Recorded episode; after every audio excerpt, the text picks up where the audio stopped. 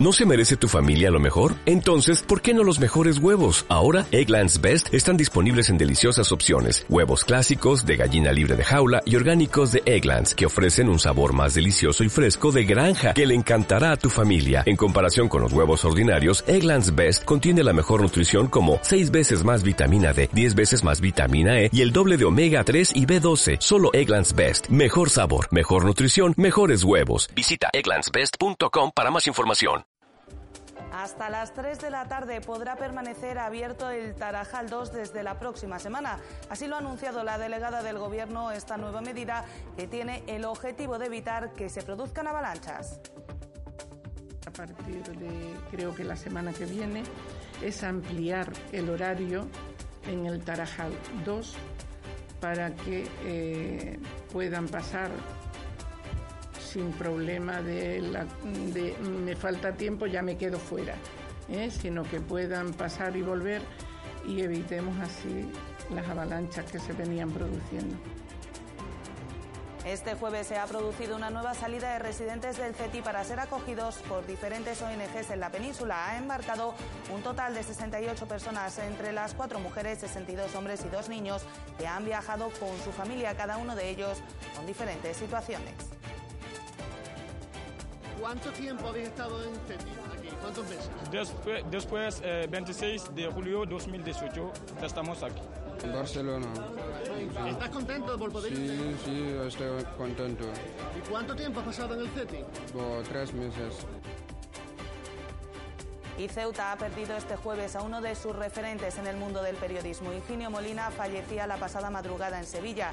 El periodista Caballa, que había desarrollado el final de su carrera profesional en la radiotelevisión pública, ha dejado un profundo hueco no solo en la prensa ceutí, sino en toda la sociedad que hoy llora su pérdida. Muy buenas noches, bienvenidos a los servicios informativos de Ceuta Televisión. Estos que han visto son tan solo algunos de los asuntos que nos deja esta jornada de jueves. El resto, como siempre, los contamos a continuación. Comenzamos.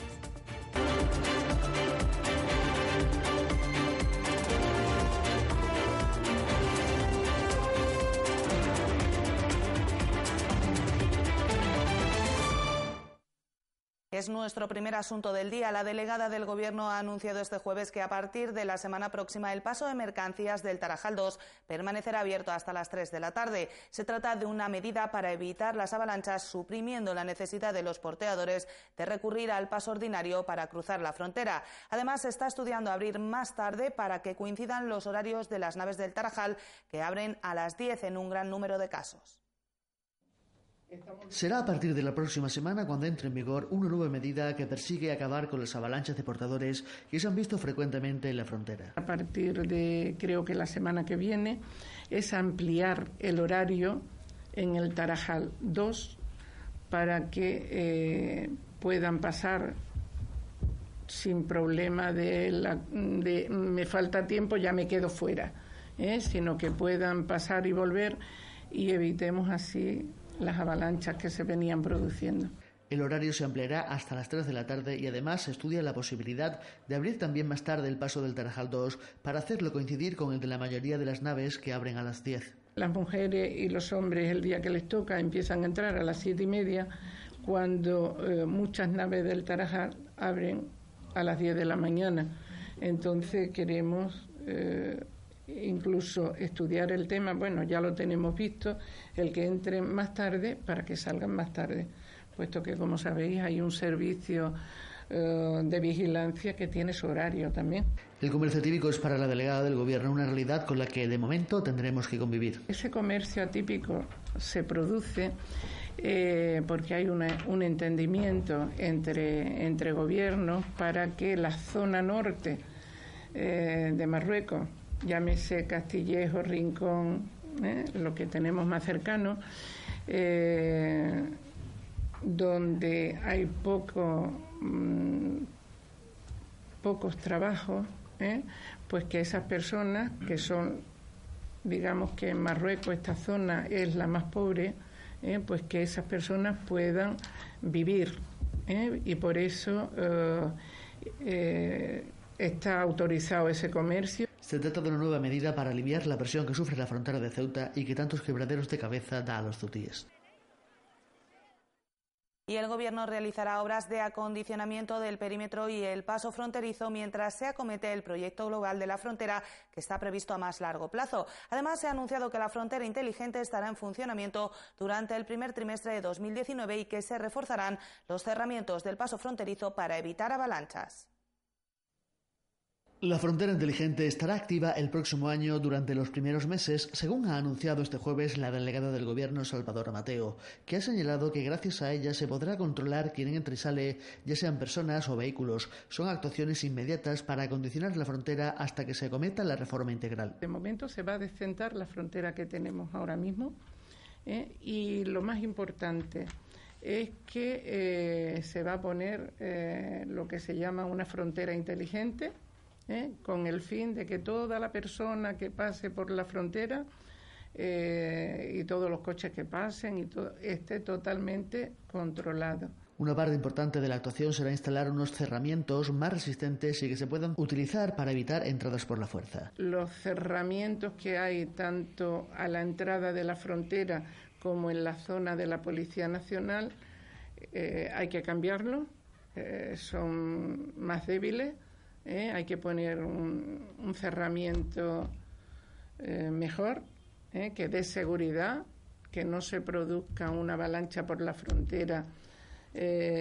como se viene, como se produjo el año pasado. Es una medida para evitar avalanchas como la ocurrida el pasado 2017 y que entre otras consecuencias causó la polémica lesión de un policía nacional. Incluso se produjo el que un guardia civil, un policía nacional, perdón, eh, fuese herido. Entonces ahí vamos a, cambiar esa, ese cerramiento que hay, igual que el que hay al principio de la frontera, que, también es un cerramiento que cuando se va a producir una avalancha mm, no se puede cerrar para impedir la avalancha. Entonces todo eso se va a hacer ya. ¿eh? Y lo de la frontera inteligente, yo espero que en los primeros meses del, del siguiente año esté también funcionando. La fecha estimada para que esta frontera inteligente esté en funcionamiento es el primer trimestre de 2019. El resto de actuaciones será también inminente, aunque de momento no hay fecha concreta. Entre tanto, el sindicato CESIF ha exigido que se retire la policía local de los servicios fijos en la zona de embolsamiento de Loma Colmenar y la rotonda de la frontera, además del acompañamiento dentro del autobús de la línea 8, sobre el que continúan reiterando su petición de informes jurídicos. Consideran que pueden causar usurpación de funciones y competencia desleal. CESIP ha exigido al gobierno local que suprima la orden del servicio de embolsamiento de Loma Colmenar, siguiendo el mismo criterio de delegación del gobierno que ha ordenado quitar el puesto de la Guardia Civil previo al embolsamiento de forma gradual, realizándose de forma transitoria por los agentes de la Benemérita. La delegada del gobierno estaba diciendo que, se retirara la Guardia Civil, puesto que ya los ciudadanos saben perfectamente dónde tienen que ir para, para cruzar la frontera, la zona del embolsamiento con los tickets y demás. Entonces, si la Guardia Civil se va a retirar que creo que, el criterio es el correcto, nosotros allí, por ejemplo, ¿qué hacemos? Si ellos se van a retirar porque ya los ciudadanos están concienciados, nosotros también nos podemos retirar.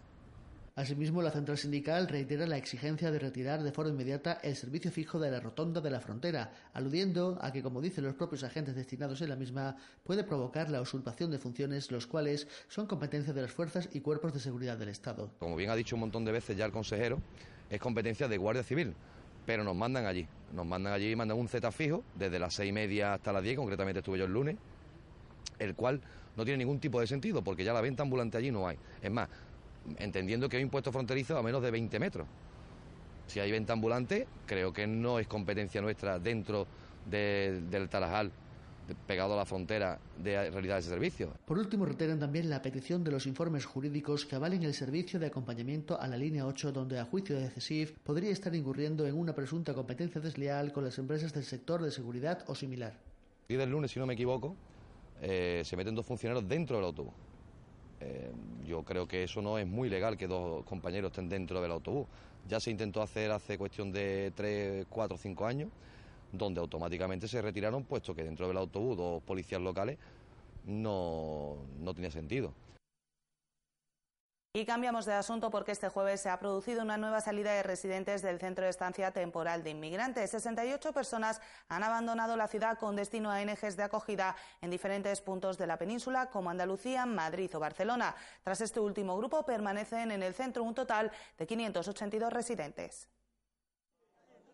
El embarque de pasajeros en la estación marítima se tiñe habitualmente de emoción cuando se produce una salida de residentes del CETI. A la alegría de poder ir a la península, objetivo soñado por muchos, se une la tristeza de abandonar a amigos. ¿Cuánto tiempo habéis estado en CETI aquí? ¿Cuántos meses? Después, después eh, 26 de julio 2018, estamos aquí. En Barcelona. ¿Estás contento por poder irte? Sí, sí, estoy contento. ¿Y cuánto tiempo has pasado en el CETI? Por tres meses. La situación de cada una de las personas que viajan a la península es muy diferente, mientras que algunos se encuentran inmersos en un proceso de expulsión, otros se dirigen a la península para intentar buscar una solución a su situación y regularizar su estado en Europa, el principal objetivo de la inmigración que llega a Ceuta. Après, yo voy a Barcelona quelque temps, bon, eh, je vais voir la situation pour aller a la France. Estamos contentos, ahora yo estoy contento, todos estamos contentos porque Península, bueno, eh, aquí, bueno, porque eh, comido bien, todos bien. Las salidas se han agilizado desde las últimas llegadas masivas para aliviar la presión que supone la permanencia tras este último viaje de 852 residentes. Cada una de estas personas, las cuatro mujeres, 62 hombres y una familia argelina, viajan con diferentes objetivos, pero lo que muchos quieren simplemente es no ser olvidados, ser tratados como personas en medio de la marea migratoria. Yo estoy de Guinea Conakry, yo me llamo Alfa eh. Eh. La fecha y número de la siguiente expedición se desconoce al depender de los recursos que queden disponibles para acoger a los migrantes en próximas fechas, aunque la intención de los responsables es continuar disminuyendo la ocupación del CETI.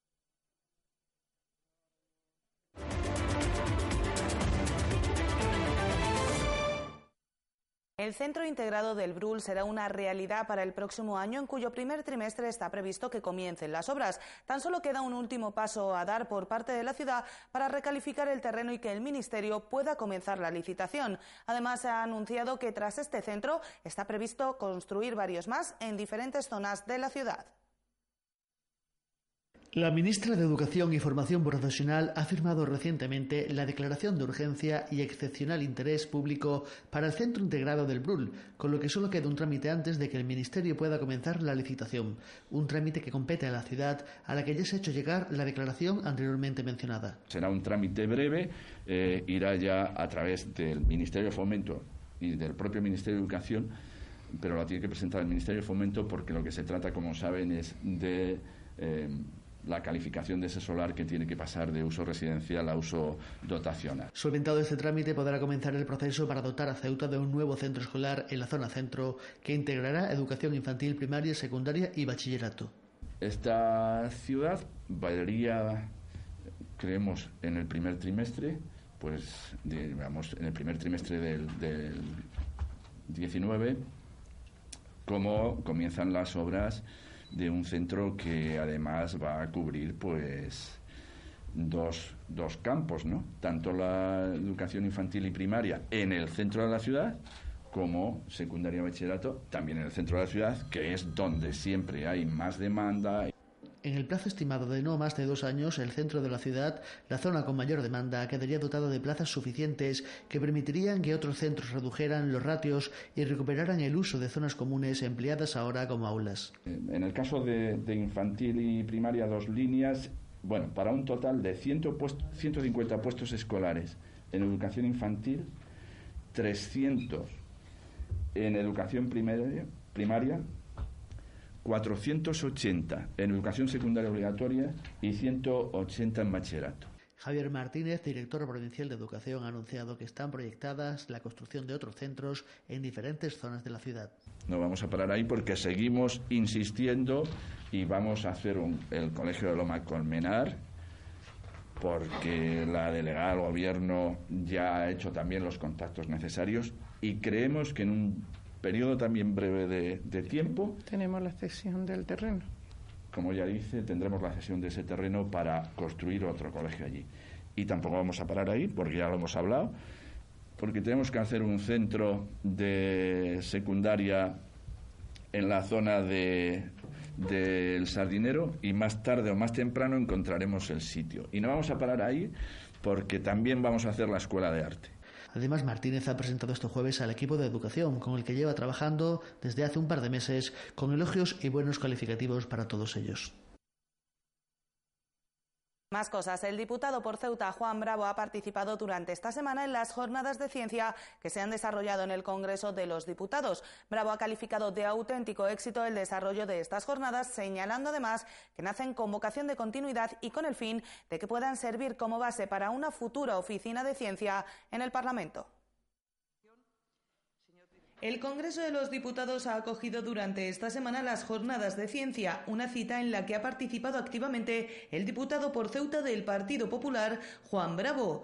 Bravo ha recordado que esta iniciativa surgía el pasado mes de enero de forma espontánea a través de la red social Twitter, contando en todo momento con el apoyo de la presidenta del Congreso, Ana Pastor, y de la Comisión de Ciencia, de la que el propio Bravo es uno de los portavoces. Entre los asuntos que se han abordado en estas Jornadas de Ciencia se encuentran cuestiones como la inteligencia artificial y Big Data, cambio climático y futuro energético, ciberseguridad, contaminación por plásticos, gestión del agua, inmigraciones y refugiados, entre otras cuestiones de plena actualidad. Bravo ha asegurado que estas jornadas han sido un éxito absoluto tanto por la asistencia de público como por la calidad de los temas y evidencias puestas de manifiesto. La iniciativa, ha explicado, nace con espíritu de continuidad y como embrión de lo que pueda ser la futura oficina de ciencia del Parlamento, reproduciendo modelos existentes en otros países de nuestro entorno como el Reino Unido o la propia Unión Europea. En otro orden de cosas, el presidente de la ciudad ha acudido a primera hora de la mañana de este jueves al centro del mayor de Villajovita para vacunarse contra la gripe. Vivas ha pretendido de este modo convertirse en ejemplo para todas aquellas personas pertenecientes a los grupos de riesgo, poniendo sobre la mesa la importancia de vacunarse para evitar males mayores se ha convertido ya en una tradición. Una vez que comienza la campaña de vacunación de la gripe, el presidente de la ciudad acude hasta el centro del mayor de Villajovita para convertirse en ejemplo para todos aquellos que forman parte de los grupos de riesgo, bien sea por su edad, bien sea por sufrir algún tipo de dolencia de carácter crónico que hace recomendable el suministro de la vacuna para, tal y como ha explicado el propio Vivas, evitar males mayores. Me acabo de, de vacunar y lo he hecho de esta manera pública como en otras ocasiones, para transmitir eh, el mensaje de que es conveniente vacunarse. Aquellas personas que por, por edad o por cualquier otra razón formamos parte de colectivos de riesgos, la verdad es que eh, la vacuna es una herramienta muy eficaz desde el punto de vista de la prevención para evitar males mayores. Vivas ha destacado durante su comparecencia el esfuerzo que realiza la Administración para la puesta en marcha de esta campaña de vacunación, que hoy ha permitido suministrar las vacunas a todos los mayores que así lo han querido en este centro. El presidente ha destacado además el buen trabajo de los profesionales, bromeando y explicando que ni siquiera se ha enterado de los dos pinchazos en qué consiste la dosis que le correspondía. Quiero eh, invitar a todo el mundo a que se vacune, a todo el mundo que esté en estos colectivos de riesgo el esfuerzo que se realiza por parte de las administraciones es notable, pero muy necesario. Y por otra parte también estamos en manos de unos profesionales de muchísima categoría. Ustedes lo han podido ver eh, me han puesto los dos pinchazos y no me he dado cuenta. Es decir, estoy, estoy como antes de los pinchazos, ni durante los pinchazos. La campaña de vacunación contra la gripe se presentaba este mismo lunes y se iniciaba de forma efectiva desde el martes. El objetivo que se han marcado las autoridades sanitarias para este año pasa por aumentar el número de vacunaciones entre los colectivos más reacios, los mayores de 65 años y los profesionales sanitarios, precisamente uno de los gremios que más bajos índices de vacunación presentan. Ciudadanos ha vuelto a la carga este jueves con sus críticas a la adjudicación por vía de emergencia de las obras del talud del Benoliel a la empresa Dragados. La formación naranja ha sembrado la sospecha mediante una nota de prensa sobre si la adjudicación de esta obra pretende cuadrar las cuentas con la empresa tras el desacuerdo sobre las cantidades para reanudar la obra de la estación de ferrocarril. Ciudadanos ha vuelto a insistir este jueves en su desacuerdo respecto a la decisión del presidente de la ciudad de decretar la emergencia en las obras del talud del Benoliel, adjudicándolas por vía directa a la empresa Dragados. La formación naranja ha recordado que el desprendimiento de tierra sobre el que se va a actuar se produjo hace ya ocho meses y ha insistido en que la situación de grave peligro en que se ampara el gobierno no ha sido más que una excusa para la adjudicación de las obras. De hecho, desde Ciudadanos han insistido en que hoy por hoy no se han adoptado en la carretera al borde del talud medidas de protección más allá de la sustitución de las vallas de Obimace que protegían la zona por otras de la empresa adjudicataria un contrato de cuatro meses de ejecución y 700.000 euros de presupuesto que para la formación naranja parece indicar la existencia de un proyecto que en lugar de licitar han aprovechado las lluvias para adjudicarlo directamente. Para ciudadanos llegados a ese punto es inevitable pensar en las diferencias económicas existentes entre la ciudad y la empresa Dragados a causa de la reanudación de las obras de la estación de ferrocarril, recordando que frente al millón y medio exigido por la empresa, el Ejecutivo solo ofrecía 663.000 euros. Desde Ciudadanos han asegurado que no quieren pensar que la obra de reparación del talud haya sido la fórmula escogida para cuadrar las cuentas de la estación, sembrando de este modo la duda y exigiendo al Gobierno que dé las explicaciones oportunas. Y el campus universitario acogerá entre los días 26 y 30 de noviembre la segunda semana de la discapacidad y la accesibilidad universal. Una cita que este año contará con la presencia de Langui, músico y actor, que narrará en Ceuta su experiencia personal. Estas jornadas, abiertas al público, estarán certificadas y reconocidas con dos créditos para los alumnos de la Universidad de Granada. Además, durante esa semana se entregarán los galardones a los negocios merecedores del distintivo de establecimiento accesible y se celebrará la Milla Solidaria una carrera para promocionar valores como la solidaridad y la inclusión.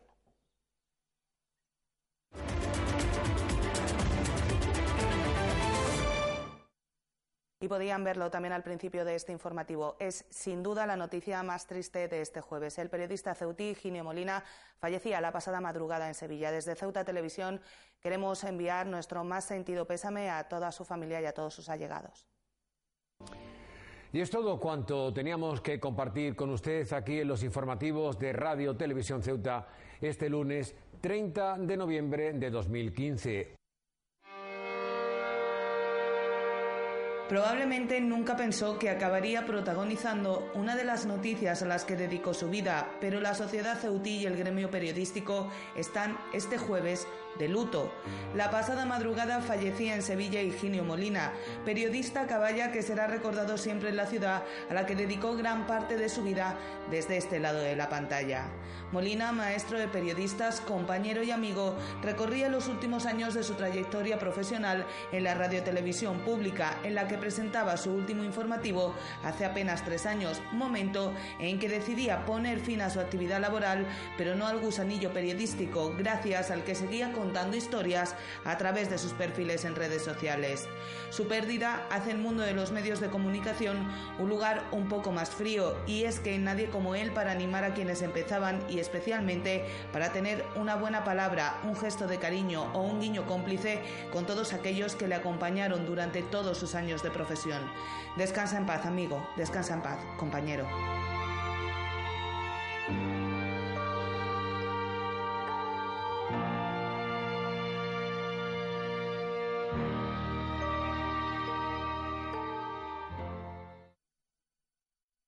El fallecimiento de Higinio Molina ha dejado un profundo hueco en la sociedad ceutí. Así lo ha manifestado el presidente de la ciudad apenas unos minutos después de que se conociera la noticia, señalando que se nos ha ido uno de los grandes, no solo en su faceta periodística, sino también como persona. Vivas no ha querido dejar pasar la oportunidad de recordar el profundo amor de Higinio Molina por Ceuta, trasladando su pesar personal, el del gobierno y el de todos los ceutíes, por su pérdida.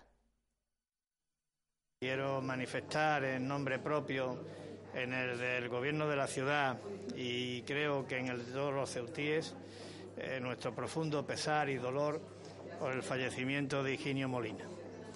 Creo que se nos ha ido uno de los grandes, eh, uno de los grandes en el ejercicio de, esta profesión de ustedes periodística, uno de los grandes en su condición humana, una persona de trato agradable, cordial, sensible y una persona que quería profundamente a Ceuta, a sus raíces, a sus tradiciones, a sus costumbres. Eh, mi condolencia a toda la familia e insisto, en nombre de todos los ceutíes, la constatación de que se nos ha ido una persona muy, muy importante, pero su estela, la semilla que ha sembrado de amor a Ceuta, de amor a su profesión y de, y de amor a la gente, esa creo que queda entre todos nosotros. Y la delegada del Gobierno también ha querido transmitir su pésame por el fallecimiento de Higinio Molina. Salvadora Mateos ha destacado que Molina siempre ha sido un referente en el ámbito de la prensa en nuestra ciudad y una persona muy querida. La delegada del Gobierno ha recordado que hace pocas fechas que tenía la oportunidad de saludarlo, subrayando su pesar por esta pérdida. Eh, antes que nada, quiero empezar eh, dando el pésame a la familia de de Ingenio Molina y de la prensa de Ceuta en general, porque Ingenio Molina siempre ha sido un referente en la prensa, una persona muy querida. ¿eh? Lo conozco, lo conocía desde, desde hacía muchos años y la verdad es que cuando me lo, me lo acaban de comentar y me he quedado de piedra porque hace tan solo unos días que lo he saludado y de verdad que lo siento lo siento muchísimo.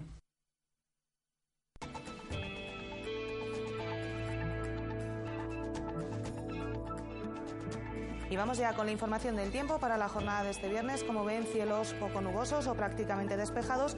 Eso sí, las temperaturas bajas, abríguense bien mínima de 13 grados, la máxima será de 18 y el viento soplará de poniente.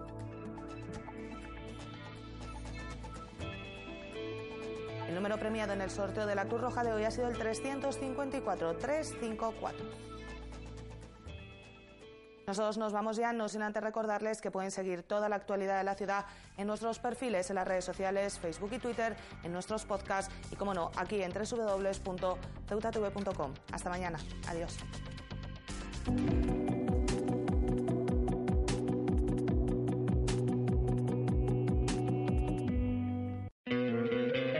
¿No te encantaría tener 100 dólares extra en tu bolsillo? Haz que un experto bilingüe de TurboTax declare tus impuestos para el 31 de marzo y obtén 100 dólares de vuelta al instante. Porque no importa cuáles hayan sido tus logros del año pasado, TurboTax hace que cuenten. Obtén 100 dólares de vuelta y tus impuestos con 100% de precisión. Solo con Intuit TurboTax. Debes declarar para el 31 de marzo. Crédito solo aplicable al costo de la presentación federal con TurboTax Full Service. Oferta sujeta a cambios o cancelación en cualquier momento.